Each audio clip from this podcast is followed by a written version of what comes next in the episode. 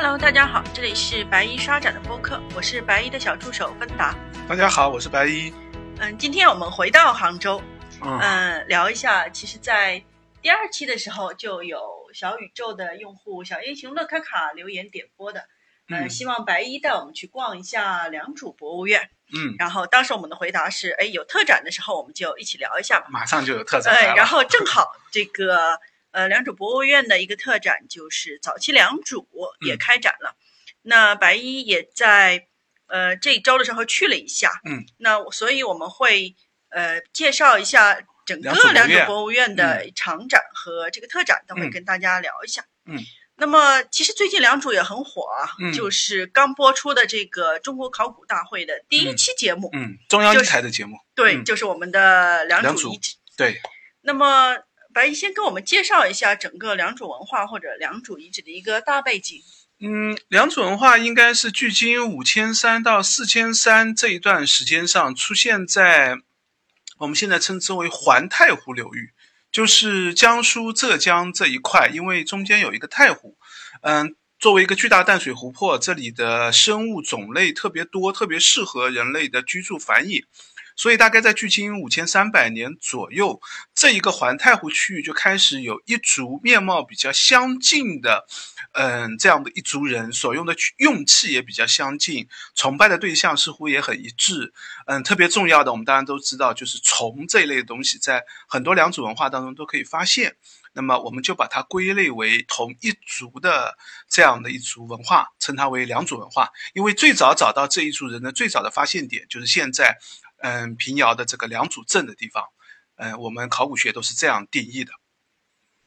嗯，然后良渚博物院其实就是因为这样的一个考古的内容，在良渚的核心地带发现了特别重要的良渚古城，因此建设了一个相应的博物院吧。嗯，所以就是我们现在说的良渚遗址，是指嗯良渚大良渚文化区域中，呃，比较重要的一个遗址点，我们可以这样说。嗯我记得我们在第二期聊那个瑶良渚瑶山遗址的时候，其实我们也解释过这个概念。大家有兴趣的话，可以再听一下。就是良渚文化或者说良渚遗址，我们如果没做特别的修订的话，我们一般指的就是现在良渚遗址公园所包含的那个保护区的范围。嗯呃，里面有良渚的古城啊，有瑶山的遗址啊，有水坝啊等等嗯，这样一些就是良渚核心时期的一些重要的遗址嗯。那么也做了恢复和保护，也有展览，嗯所以特别值得一看。对对对，然后呃，我们这个良渚博物院其实和这个良渚遗址公园还是啊，有一段距离的，有一段距离嗯的，它是在这个美丽洲公园这边。嗯，公交车大概要坐十来分钟吧。嗯就是实际上有一辆公交车，就是从良渚的地铁站，就是一路开过去，嗯从良渚博物馆再到良渚遗址公园嗯这样。嗯对，然后呃，博物院里边的这个文物其实嗯也不完全是来自于这个良渚遗址公嗯园，是吗？应该这样说，就是博物院的文物最主要是，嗯，浙江省考古所的良渚工作站所考古发掘的文物，就是以他们的考古发掘为核心。那么他们的发掘范围呢，其实远远超过良渚遗址的这个范围。当然，嗯良渚遗址是一个很重要的核心区啦，嗯但是在临平啊，在周边地区，嗯，嗯都会有相应的这个时间段上，可能嗯水平或者制作的这个类型没有那么高级，嗯但是还是会有一些文物的出土。就是它是属于良渚文化的这个涵盖范围，所以都嗯会在这个良渚嗯博物院嗯，但是它基本上就是文物，基本上就是杭州这一块了，因为也嗯不会超过。就不会出杭州。对对对对，不会出出杭州。嗯，明白明白。那我嗯们回到这个良渚博物院本身的这个话题上，嗯呃，现在就是我们说的这个美丽洲公园的这个良渚博物院是在二零零八年建成、对外嗯开放的，嗯然后当时也是请了英国的这个设计师大卫·齐普菲尔德做的，嗯，所以整个的一个博物院的这个建筑，我觉得嗯还是、非常有设计感。对对对，还是挺嗯。值得看的，尤其嗯。是中央的那个水池，它嗯是的。一个有一个很大的一个，应该称之为天窗或者嗯说嗯。天井，对，对，然后水池中是就是里一个个摆放的那个玉玉虫，的对对对对，我觉得是嗯挺值得拍照嗯或者说。嗯观赏的一个地方。呃，然后呢，在早期就零八年开放的时候，我还是挺喜欢那个展陈的，我决定吐槽一下，就是那个时候大嗯。家还是那个展陈还是以一个面向可能是近乎零基础的一个参观者，嗯来用不停的用这个问题来引导大家去了解良渚遗址的一嗯个布展方式。我记得那个时候每个单元一进门都会有一个问题都，会有一个问嗯题，然后解后面的展品或者内容，实际上就是解释这个问题为核心就，是解释这个问题。嗯，让你觉得就是逻辑很清晰，知道自己在看什么。对，而且它的那个门槛也很低，就是嗯我觉得很适合完全不了解良渚文化或者是小朋友去看都完全没有嗯问题的一个展陈。其实可以提一下，就是这种展陈方式呢，如果去过河姆渡的遗址公园的话，你就会看得很眼熟。但是我觉得良渚的好一点，嗯，对，良渚的会把问题就是核心点更显，对对对对，但是他们其实是同一类的，就是嗯，大概在两千年左右，就是如何讲述一个远古的文化或者文明，那么他就会从啊当事人是怎么生活的啊，他们用的东西是什么啊，这样这样一个一个的视角来慢慢的向这个比较普通的大众来解释到底两组是一个什么样的类型。对对这样的好处就是比较适合嗯浅显的看懂，但是呃 一八年一八年应该就是应该是一七年开始啊闭馆做一个重新的展陈嗯嗯，一八年重开，整个的嗯。核心应该都是为了就是后面一九年的申一九年四仪，对，嗯一九年我们也申世遗，就是世界文化遗产名录成功了，嗯。所以我们现在看到的展陈就是基本上是这样一个申世遗的一个思对路。对对对，它实际上是跟世申世遗的文本是非常紧密相关的。嗯，虽然是一九年申的世仪，其实申世仪这个工作基本上从一七年就开始对对对做起来了，对所以展陈的方式也是按照嗯申四仪的这样的一个逻辑或者这样的一个理念，希望因为四仪是专家评嘛，那专家会了解的更多一点，然后专家的视野也会更广一点，嗯所以在展陈上。嗯，放了比较多的一些偏专业的内容，然后尽量把它的意义也更加的拔高了一点，就是比起原来、学术价值上去对对对对做了一一个更强调是的，是的，是对，而不是而不是像以前说，哎，这些人在干什么呀？嗯对对为什么这里会有一个遗址呀？的，是以前是事物的那么生活化或者对，以前的适合对象可能就是小学五六年级的小朋友，可能进来啊，也大概能看得下来，知道在看什么。那现在的话呢，如果小朋友来看呢，恐怕就需要一定的引导了，要不然就会觉得东西很多，然后文字墙上的文字信息量也很大墙，上的文字特别多。所以看起来会比较辛苦一点。但是、呃、对于呃有爱好的话，那看起来也是很爽的了，内容信息量还是很大的。好的，好的。那白衣跟我们介绍一下现在的一个新的展厅，以及我们现在应该怎么样去看这个展览更合适。嗯，现在和之前零八年一样，也是分了三个展厅，就是利用原来的三个展厅。第一个展厅呢叫水乡泽国，其实他想介绍的就是良渚文化是怎么一回事情。他提炼的一个核心点就是在这样的一个水乡，在这样一个沼泽地区，当时的人类生活可能是什么样的一个整个面貌或者样式。所以这个展厅其实有点像以前零八年的，就是展示良渚人生活的这样的一个展厅。但是它的复原感明显没有零八年对它它更多的是资料，我觉得对对对，零八年那个展厅呢，就是做了很多的场景的复原。场景的复原有好处的地方就比较直观，对。但是场景的复原，说实话是有很多的 问题。学术性不严谨。对对对，就它有很多不严谨的地方，因为你必须要复原出来嘛，很多细节你都不知道。那么，嗯，现在这个展厅呢，嗯，解释良渚文化，它大概是从几个角度来解释的。第一个角度呢是说，良渚文化处于嗯整个历史文化的哪个时期？嗯，它是从钱塘江北岸的马家浜文化讲到松泽文化，讲到良渚文化，嗯，然后后面也介绍了一下良渚文化的后续，简单提一下前三样文化和广富林文化。嗯这样你就会知道啊，这是嗯。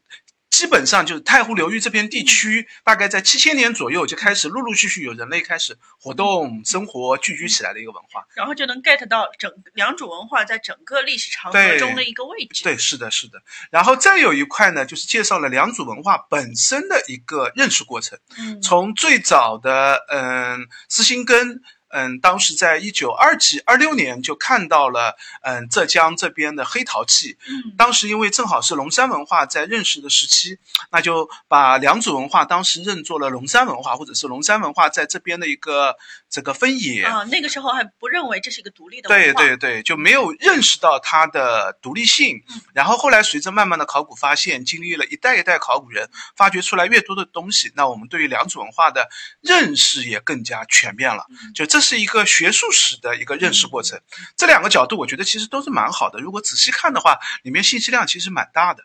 呃，我们为什么会认为说，哎，良渚文化是一个独立的？它现在不是龙山文化的一个？因为它和龙山文化在很多重要的器物。上，因为考古学比较重要的第一个是地层关系，就它历史时期是怎么样的；第二个就是类型学，就是陶器也好，各类器物也好，它是不是同一类的发展时期是？如果这两个文化，嗯。很接近，嗯，那它器物的演变史上应该都是差不多的，有很强的交流。但是两种文化明显和龙山文化就是距离也比较远了嘛，不太可能有这么强的交流，所以演变史上变化也差异也非常大。特别是两组有自己非常独特的就是玉琮啊、玉钺啊这样的一些玉器是它核心点了。那嗯，第三块呢，就是它其实想展示就是那两组文化到底是包含了哪些内容？它从嗯考古发掘的实物。啊，呃，一些石器啊，一些手工业做的陶器啊、漆器啊、玉器啊，其实是各种类型的考古文物，然后来试图全面的来介绍一个良渚文化的一个面貌。当然，这儿呢有一个比较大的难度，就是，嗯，可能类型理的比较好，就是一类一类都离开了。但是实际上，作为良渚文化，你应该把这些类型的文物应该看在一起。他们都是共同使用的，是他当时使用的种种的类型，拼成了一个良渚文化的面貌。但是展厅里面呢，分成了一个个展柜呢，就很容易让你产生支离破碎的感觉。就是你一会儿看到了这个，一会儿看到那个，你却很难把它联系在一起来认识良渚文化的发展能力。呃，你的建议是我们怎么把它们联系在一起呢？嗯。可能好的建议还是就是留点疑问先看下去，就是后面看的更多，因为后面其实会慢慢介绍良渚文化的一个就是更复杂的一个面貌，特别是遗址结合遗址考古，就第二展厅开始。那么这样的话，回头再来看看第一展厅，可能你会觉得哎，你又看到了一些新的内容。也就是说，你建议是我们。先这样哗哗哗的看下去，看完了以后，哎，再回过头来再看一下第一展厅。对对对，就是两组博物院现在的这几个展厅呢，我觉得其实是一个可以值得反复多次看的。这和零八年那个展厅就有点不太一样。零八年那个展厅就是一个问题，然后展厅回答了这个问题，就很清楚，你就可以走到下一个展厅去了。充满自信的走到下一个展厅了。但是这个展厅呢，你很很可能就会接收了大量信息，然后头脑当中也没理出线来。对。那么你就进迷迷糊糊的进入到下一个展厅。那下一个展厅，你再看下去，慢慢你就会发现，就是其实策展人是试图理一个线，但这个线呢，他觉得可能太庞杂了，他把核心的解释呢都放在了后面遗址的这个范围。那这个展厅里面还有一个部分呢，就是重点介绍提了一下，应该说就是良渚的那个遗址的这个古城，良渚古城的这个遗址，就是展示了一下良渚的社会。我觉得良渚有一个非常重要的，就是它的社会阶级性是非常的。分也非常明显，嗯，就是有地位特别特别高的人，有地位中等的人，有地位低级的人，而且整个良渚的文化也是离良渚古城越远，就是它的。就是影响就越来越弱，地位也慢慢降低，可能或者在某个地方会出现一个地位稍微高一点的人，但是他远远比不上良渚古城这里面就是我们通常所谓的良渚国王的这样的一个角色。这一点呢，其实也是良渚申遗的一个核心点，因为他想讲的是中华文明五千年，对对对，中华文明五千年，就是社会分阶层性，其实是社会的一个重要的进步。在新石器时代呢，聚居的人比较少，社会生产力比较低，大家呢大部分还是协作型的，就可能会有一些地位稍微高一点的人，但是大部分人大家都是协作型的。但是到了良渚呢，我们就明显看到它开始像一个王国的。形态进行发展了，所以第一个展厅大概就是这一些内容嘛。所以它也就是他们特别值得骄傲的，就是中华文明五千年的实证地。对对对对，就放在展厅的这个入口的地方。然后第二展厅呢叫做文明圣地，我觉得这个展厅呢主要介绍的是遗址点，就两组遗址。嗯，那它根据比如说古城。是一个大的遗址范围，里面有莫角山啊、宫殿区、反山王陵区和慈宗寺的一个堆积粮仓的地方，然后周围一圈的城墙就介绍给你啊，古城是一个怎么样的组成。然后在古城的这个城墙外面呢，还有一个外城，外城呢又涉及到美人地啊、卞家山啊等等这样的一些遗址点。那这里面的生活的人明显就要比。主古城里面生活的人地位等级就要下降很多了，然后再看到呢，就是周边的一些遗址的核心点，比如说像瑶山、像庙前、像会观山一些祭祀的点，一些祭祀的这样的一些墓葬区，那这里面又出现了一些遗址的这个类型，那么这样就是用遗址来展示了一个良渚的一个面貌。就是整个良渚文化在杭州地区的一个面貌，是的，是的，杭州各个遗址，是的，是的，既包括我们刚才说的这个良渚遗址公园，也就是良渚古城的范围，也包括我们在第二期里面聊过的这个瑶山遗址，也包括一些现在可能还正在准备开发的，或者说未来可能会开重点开发的一些对对对对，也都会提到。这里面其实做的蛮好的，它蛮符合考古的现场复原感，就是 呃，就是它。就它专业性比较强嘛，所以爱好者应该会对对对对，所以它嗯，第一个区域部分应该就是古城和城都城格局的这一个内容，然后第二、第三个呢，就是呃良渚的里面的一些核心的遗址，比如说水利的这个文明，这也是良渚大概在一七到一九年左右非常重要的一个考古发现。我记得这也是评了对全国十大考古发现。是的，是的，是的，因为嗯，以前从来没有想到，竟然这么早就已经有。有了，呃，水利的设施是的，是的，它比我们传说当中大禹治水的时间还要久，而且它的水利设施非常的庞大。当时找到的时候，甚至怀疑这是城墙的一部分，然后觉得很奇怪，怎么有这么远的地方还有城墙？最后发掘完了以后，才认识到它其实是一个多级的水坝，最最高的地方有一个，嗯，所谓的谷口的高坝。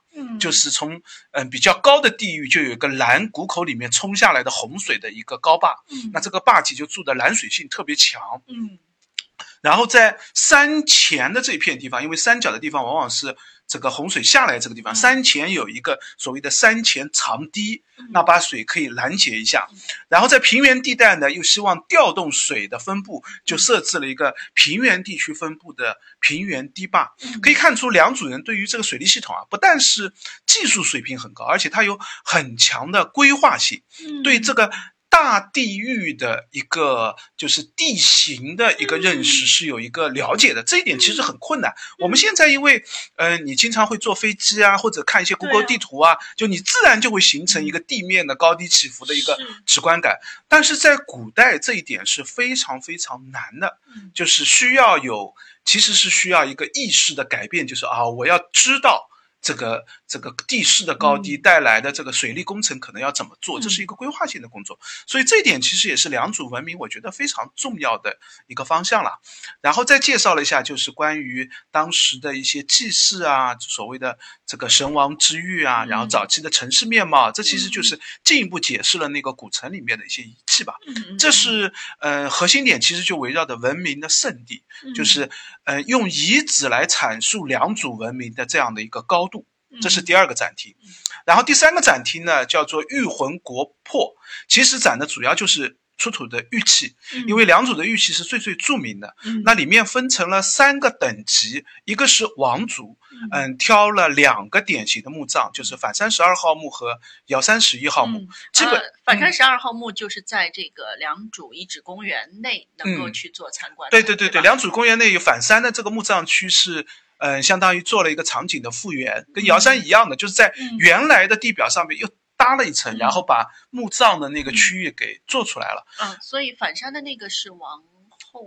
王王王的墓，反三十二墓是是我们迄今为止找到两组遗址当中最最厉害的一个墓葬。那个墓主人应该是一个王，因为他手上拿着一个兵器的钺。嗯，就这是识别男性男性墓葬的一个核心点。嗯，然后瑶山的 M 十一号墓，嗯，也是瑶山里面最最重要的一个女性墓葬，也是地位水平最高的一个墓葬。也就是说，整个目前我们在。呃，杭州的良渚地区找到的这个最高的男性墓葬是反山的十二号墓，女性墓葬是瑶山的这个 M 十一号墓。呃，应该这样说，倒也不是不见得他们是这个地位最高，因为两组延续的时间很长，将近一千年的时间。那在都是王族，可能早期他就没有太多的陪葬品，一直要到鼎盛时期，他是陪葬最多的。那在众多的王里面，我们一般认为反山和尧山埋的基本上都是王族。嗯，那在众多的这些王和王后里面，嗯，陪葬品或者墓葬，他们俩是最好的。对对对，是的，简单粗暴的。对对对对，就是以他们为展示。但是这里有一个难题，就是反山十二号墓呢大部分文物都在浙江省博物馆。当时移交给浙江省博物馆了，所以反三十二号墓呢，嗯，能够展出的文物不多。除了开展的时候，当时从浙博借了一些东西，能够比较好的展示。但是有一些动画，有些说明，其实蛮好的，说明了反三十二号墓的一个情况。然后再展了一个，就是嗯，下一个阶层，当嗯。展厅里面叫做贵族的阶层，那地位呢要比王族呢要低一点，然后墓葬里面出土物呢要少一些，但是显然要比一般的平民墓葬还是要好很多的。这个呢主要是像文家山啊、这个后阳村啊等等一些围绕在良渚古城周边的一些，其实是一个聚集点。良渚人当时基本上是以一个小山包、一个小山头作为一族人的聚居点，他们这一族人可能也有亲缘关系，就是都是。亲戚，那这里面呢，一定会有一个地位稍微高一点的人，就是所谓的贵族。然后再有展示了几个墓葬呢，是平民墓葬，主要就是卞家山的墓葬。卞家山就是在内城和外城之间的，那主要是平民的聚集区。那墓葬里面的文物就会发现非常非常少，基本上只有两三个陶器，然后偶尔有一两件的玉器。那其实也是用这样的一个阶层的。分华让大家意识到，良渚是一个社会阶级性分层特别明显的这样的一个文明形态。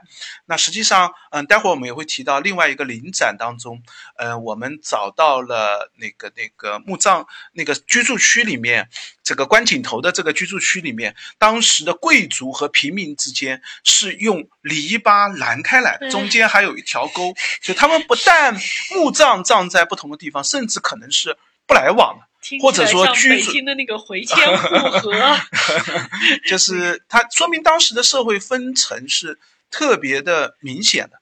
那另外最后还有一个这个展厅当中的一个嗯，相当于精品区吧，展示的主要是玉文化的一个核心信仰，像一些嗯神人奇兽的纹饰啊、玉琮啊、这个权杖啊等等这一些，选了一些文物做了一个精品的展示吧。这就是最后这个展厅玉魂国。玉魂国魄的这样的一个展厅，有什么特别值得留意的玉器吗？因为我觉得那个厅里面应该挺多玉器。玉器蛮多，值得留意的。不但是玉器的品质，这个展厅当中是三个展厅里面玉器品质最好的。对，而且这个展厅里面展示了玉器的一个组成，或者是当时使用时候的一个配合的情况。这一点我们待会儿聊临展的时候再会仔细聊一下。就是呃，两组。特别是贵族和王族身上的玉器，并不是独立的一件一件的，它有一个特定的组成方式。比如说冠饰当中，它有好几个玉器用来搭配冠饰，所以它都是成套的。嗯。不能说都是成套，但是有很多大部分是成套的，所以这个展厅当中基本上把一套玉器就放在了一个展柜当中，这样可以上面还做了一个复原图，让你意识到它的组成或者它的成套性是怎么样，然后再反过来，因为当时的玉器其实也不是单独使用的，它往往是和一些。漆木器啊，一些丝织物啊，都是组合在一起。其他东西呢都腐朽掉了，我们只能看到玉器。那只有通过你对于组成的辨识，你才能知道当时两组人使用这些玉器应该是怎么样的一个面貌的样子。所以我记得它好像还有一些复原的。对对对，复原的图线图和照片的形式来表现它是怎么样使用的。那当然，最后的那个表现信仰的那个地方有。这个虽然反三十二号墓的那几件没有过来，但是有一些特别好的玉器也展示在这里。嗯，大家都可以细细的看一下。嗯，那看讲完这个常设展厅，常设展厅的话，我们就到今天的这个早期良渚的一个特展的一个介绍。对对对对。嗯，良渚博物院。嗯，如果去参观，进门的第一个展厅，就进门以后右手边那个展厅，就是他常年做临展、做特展的一个展厅。这一次也是，也是拿那个展厅做了一个非常有趣的展览吧，叫“早期良渚”。嗯，我觉得这个展的最大特点是，它比起以往的叙述良渚文明，采用了一个更加嗯立体的或者历史的角度来看待良渚是一个怎么样的发展过程。以前呢，我们比较关注的是良渚的鼎盛期，大概就是呃五千年到四千六百年左右，是良渚古城的建成然后使用的这个最主要的时期。那以前的大部分良渚文明的叙述都是围绕古城展开的，因为觉得它最好、最厉害，出的文物也是最厉害。对对对，我们往往也会以为啊，这就是良渚文化。那现在随着良渚文化的考古的发掘越来越多。这一次的这个展览呢，就不把重心放在了他称之为盛世良渚的这个时间段上，而放在了一个更早的时期，在古城没有建好之前，良渚人是怎么样的一个生活聚居的状态？啊，这一点是以前从来没有叙述过，也没有意识到的一个问题。也就是说，良渚文化是怎么来的，或者说良渚文化是怎么在历史长河中慢慢出现出来的，或者演变出来的？它是告诉你这样一个。演变的一个过程是的，刚才我们也提到两组玉器都有一个组合使用的一个状态嘛。那我们在刚才常设展厅当中一般看到的就是它鼎盛时期是怎么样组成的，但是其实这个灵展其实就解释了它是如何从比较简单的形式慢慢发展成鼎盛时期的这样的一个组成的方式。在早期的两组这些嗯，哪怕是王族的墓葬当中，它的陪葬物或者陪葬的形式也是相对。最简单的，但是里面的一些核心文物都已经有了。那到了鼎盛时期，我们就看到，哎，组成上更加复杂了，组合的类型也更加多了。那这样就可以看到一个嗯发展的一个线索吧。这对于了解一个新石器时代文化，其实帮助是非常大的，因为他们很难讲自己的故事，你只有意识到它是有一个发展的脉络，你才看得出他们的故事是怎么样。的。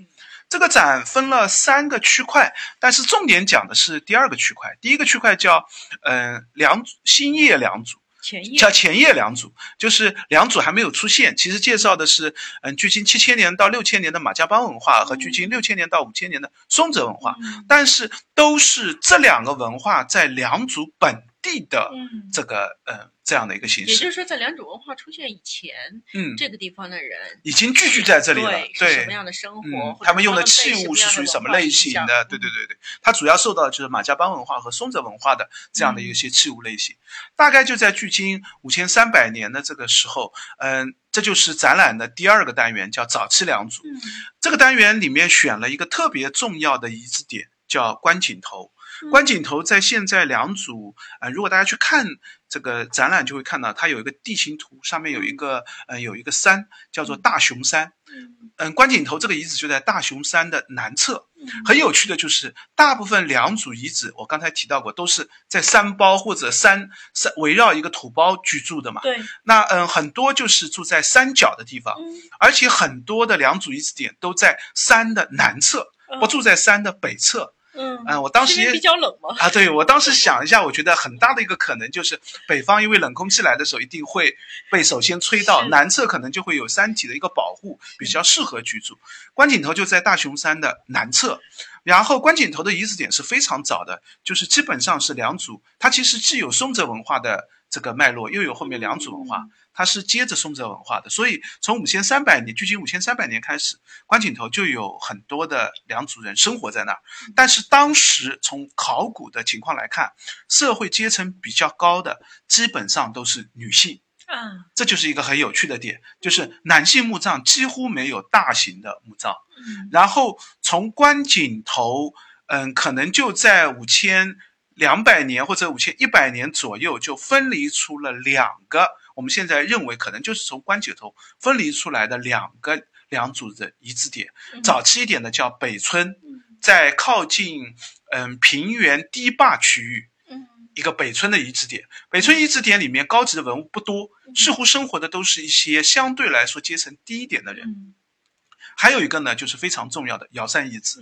那瑶山遗址里面呢，有特别厉害的女性墓葬，包括刚才提到的 M 十一瑶山 M 十一的那个女性墓葬。还有瑶山遗址里面其实也有早期也有晚期的。这次是用瑶山遗址里面的 M 一墓葬作为早期的瑶山女性墓葬作为代表。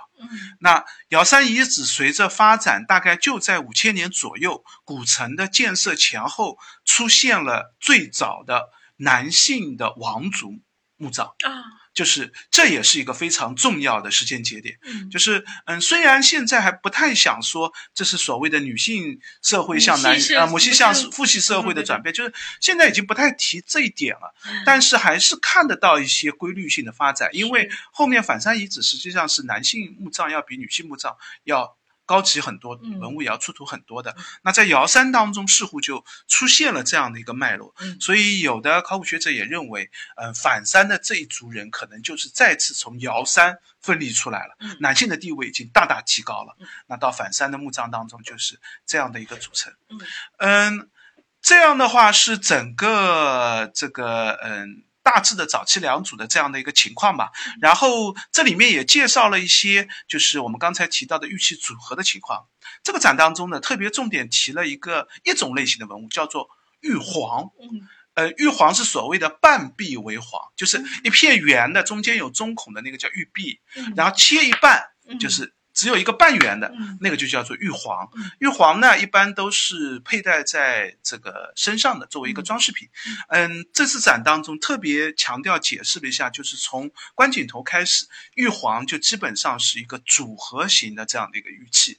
呃，一般女性贵族会有两片玉璜，一片玉璜呢是用一些圆孔的柱状的物体穿成一个链条。或者项链这样的形式挂在脖子这儿，还有一片玉环呢，是下面接着好几片的玉牌，就是圆形的玉牌挂在胸口这儿。嗯，那常见的关井头和北村的墓葬当中，就是女性贵族可能就是这样的一个玉器组合。这样的一个玉器组合，在后面的瑶山遗址，甚至到后面反山遗址当中，我们也看得到这样的一个组合的形式的。听起来像一个项链和一个毛衣链。对对对对对，可能就是有点，应该跟他们当时的穿着，我觉得也是有一定的关系的。但是衣物这个部分，我们现在没有任何的证据可以去谈。因为都腐朽掉了。对对对对，我们不知道两组人的衣着是怎么样的，但是至少我们看到了这样的一个形式。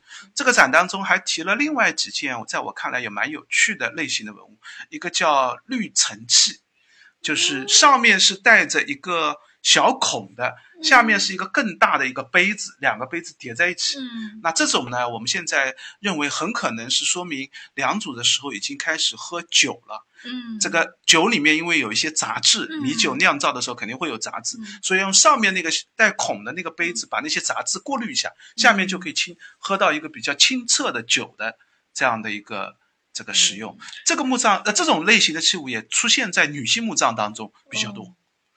也就是说，女性其实喝酒也很多，是可以这么理解吗？嗯，现在就第一个绿城器是不是喝咖啡的吗？绿城器是不是真的是酒器？现在还存在的，就我没有踏实的证据嘛，嗯就缺乏。对对对，这是一个从它使用上的一个推测。那么另外一个就是不出绿尘器，墓葬当中不出绿尘器，不代表他生前不喝酒，就是这。可能代表的是前不喝酒，他为什么要放一个滤尘器？他可能代表是他是擅长酿酒哦，嗯，就是就是这样的说法，对，就不一就是因为不能用墓葬来替代，就是还我们必须要意识到，我们看到的是一个墓葬形式，不能用墓葬代替掉一个对于一个这个当时。人的一个一生的这样的一个评定，墓葬器物是有墓葬器物特定的面貌的样子的。哎，我再多问一句，嗯，就是我们会有陶制的，或者说其他，因为刚才我们聊的应该是墓葬中应该是玉器吧？嗯，有其他材质的这种陶制的器物很多啊。两组的墓葬基本上不是不是，我是说这个绿尘器是有哦，绿尘器只有陶制的啊？对，绿尘器只有陶，只有玉制的，陶制的，陶制的，陶制的，哦，所以这个。不是玉器，对，不是玉器，它是一个陶器。两组的墓葬一般是墓葬形式这样的，就是呃，这个我们现在推测很多两组的墓葬应该是两层的木棺椁，对，就是有一个外面一个大棺，里面一个小棺，尸身就躺在里面的小棺里面，然后尸身半小棺里面放的都是玉器，然后在小棺和大棺中间有一块空的地方就放陶器。哦，那除了玉律器还会还会有哪些东西呢？嗯，你是说女性墓葬当中吗？还是都说一下好了。嗯，我这个展当中其实特别重点提的主要就是早期的女性高等级的墓葬当中会有哪些器物。嗯，一个是刚才我们提到的玉皇的一个组合，一个就是绿层器，还有一种呢就是纺织器，基本上是一个细的一根锥状的这样的一根杆子，然后再加一个。玉璧的，嗯，或者玉环的这样的一个东西，它其实就是用来纺织的一个器物。但是我记得我们在瑶山聊瑶山遗址的时候聊过，就是这个玉的纺织器，它首先它。到后期会有很对对对，到后期会有很复杂的玉的纺织器。我们提到过瑶山十一号墓就有那个整套一套玉的这个，包括这个打尾刀啊，等等这样一些装饰的非常华丽。对对，它不见得是真正实用的。对，同样的这个放在墓葬当中的这个玉玉针和玉。环是不是真正实用？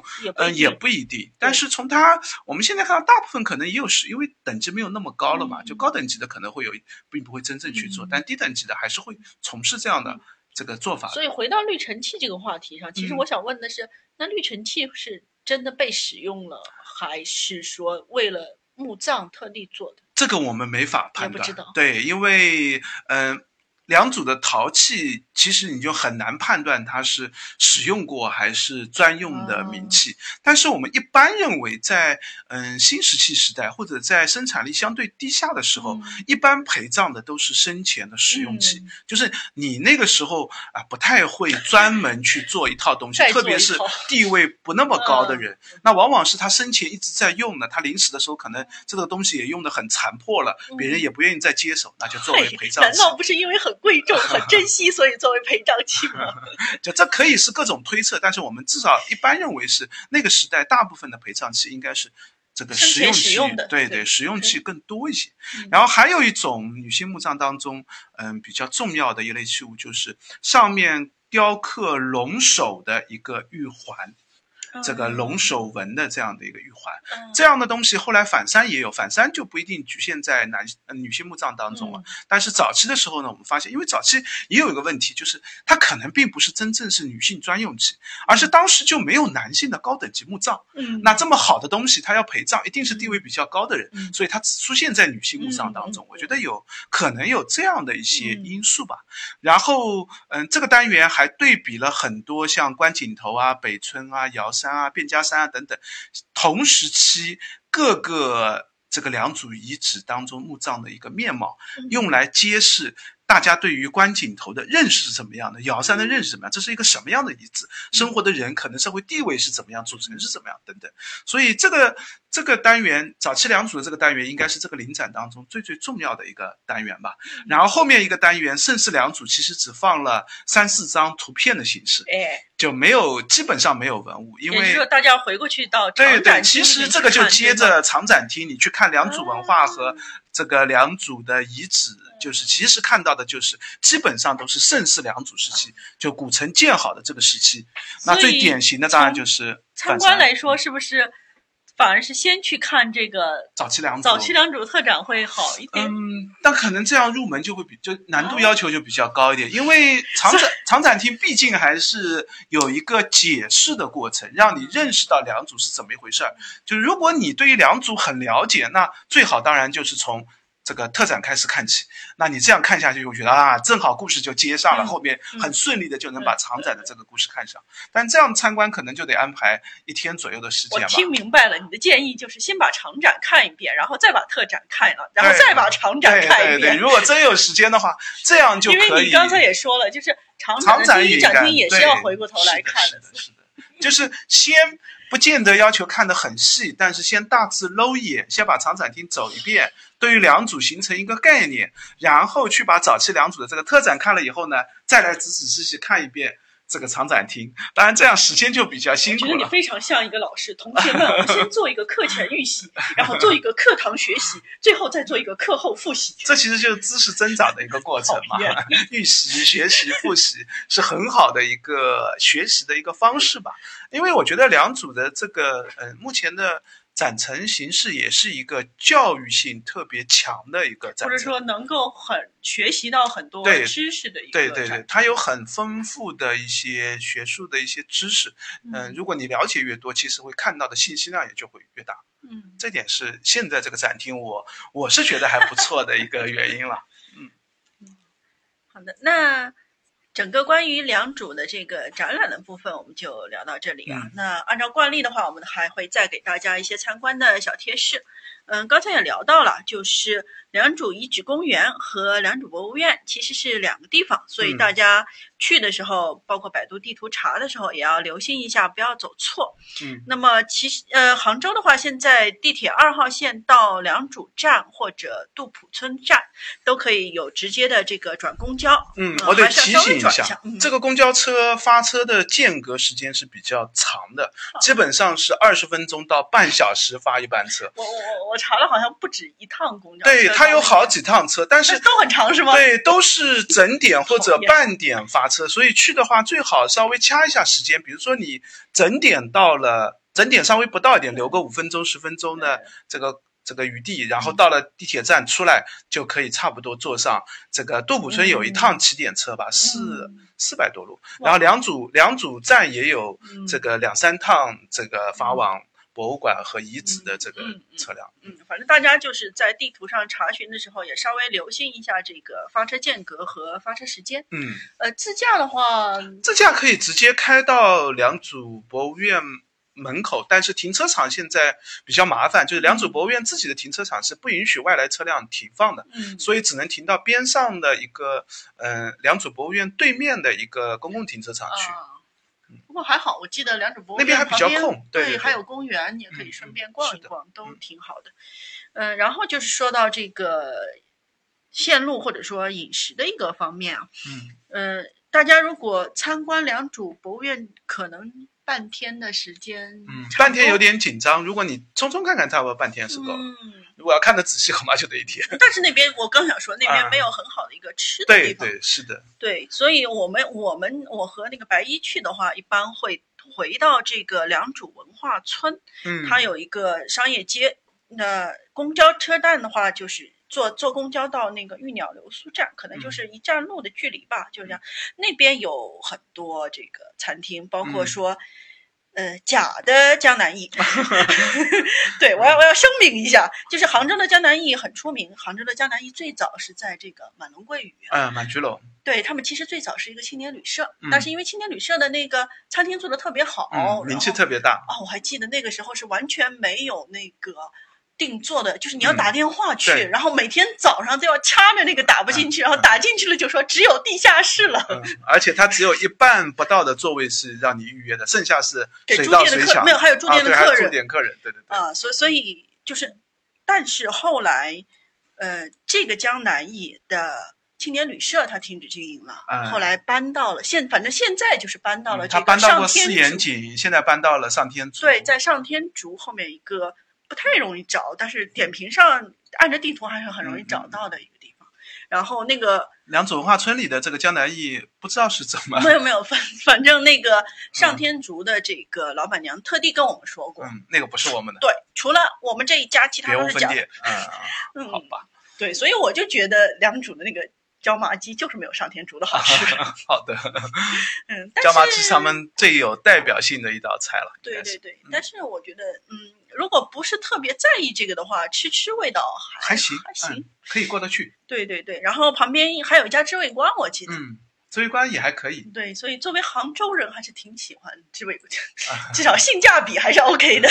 是，对对对。然后的话，刚才我们也聊到说这个。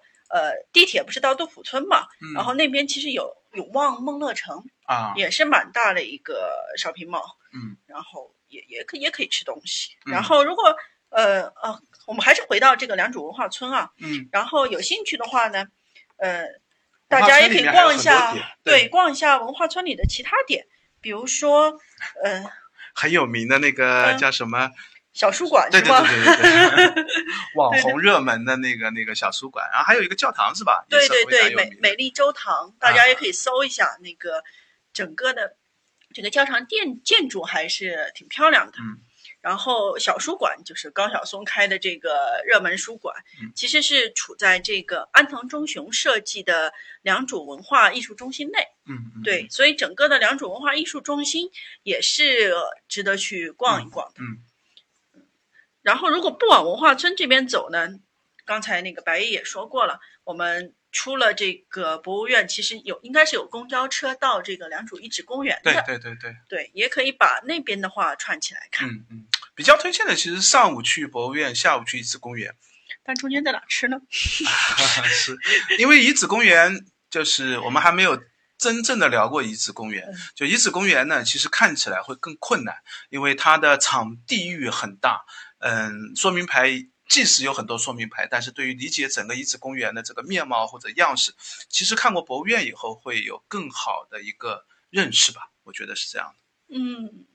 我觉得现在良渚遗址公园很多时候把自己当成一个观光风景地 也可以，也可以，对，不一定要是去了解这个良渚文化，而是作为一个风景带娃去撒撒野，这种也也是很好的地方。是，对，嗯，行，那我们今天聊良渚就聊到这里。大家如果有其他想听的这个博物馆或者展览的话，也欢迎在留言或者评论里面跟我们说。那也可以关注我们的公众号或者新浪微博，我们都叫博物馆刷展的白衣客。嗯，好，欢迎大家点赞、关注、转发三连。好，再见。再见。